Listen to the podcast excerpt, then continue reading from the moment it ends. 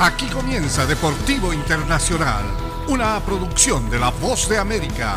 Les informa Henry Llanos. En el baloncesto de la NBA, Luka Doncic y los Mavericks se mojaron un poco por la lluvia a la mitad del encuentro y al final tuvieron que sudar durante algunos momentos tensos, pero sobrevivieron en la final de la conferencia oeste.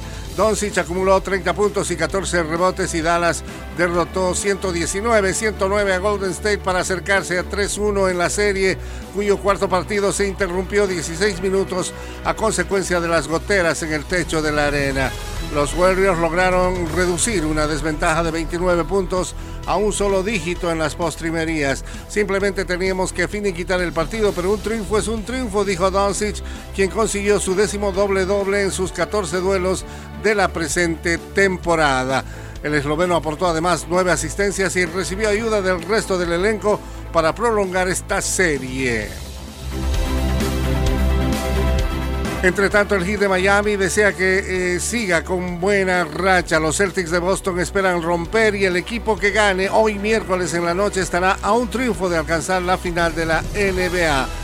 Esta final de conferencia ha sido una serie de fluctuaciones de estados de ánimo y todo está listo para que se reanude hoy miércoles en el quinto partido en Miami. El Heat, primer clasificado, y los Celtics, segundo, suman dos victorias cada uno. El Heat remontó en la segunda mitad y se llevó el primer partido. Boston aprovechó una gran ofensiva en la primera mitad y ganó el segundo encuentro por paliza.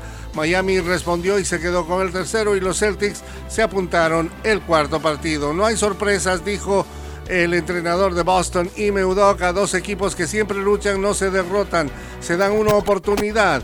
Conozco desde hace tiempo Miami y al entrenador Eric Spoelstra, dijo.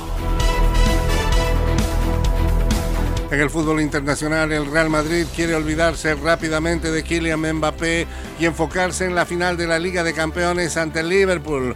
Cuatro días antes de la final en París, el técnico del Madrid, Carlo Ancelotti, y sus jugadores intentaron evitar hablar sobre el delantero francés y su decisión de seguir con el Paris Saint-Germain.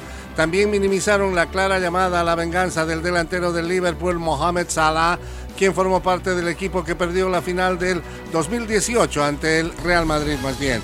El sábado, Mbappé dio la sorpresiva noticia sobre su futuro y asestó un duro golpe a los merengues y su afición que estaban casi seguros de que lo verían jugar en la capital española la próxima temporada. Está bastante claro para nosotros pensar en lo que tenemos que pensar, dijo Ancelotti al director técnico. Y hasta aquí Deportivo Internacional, una producción de La Voz de América.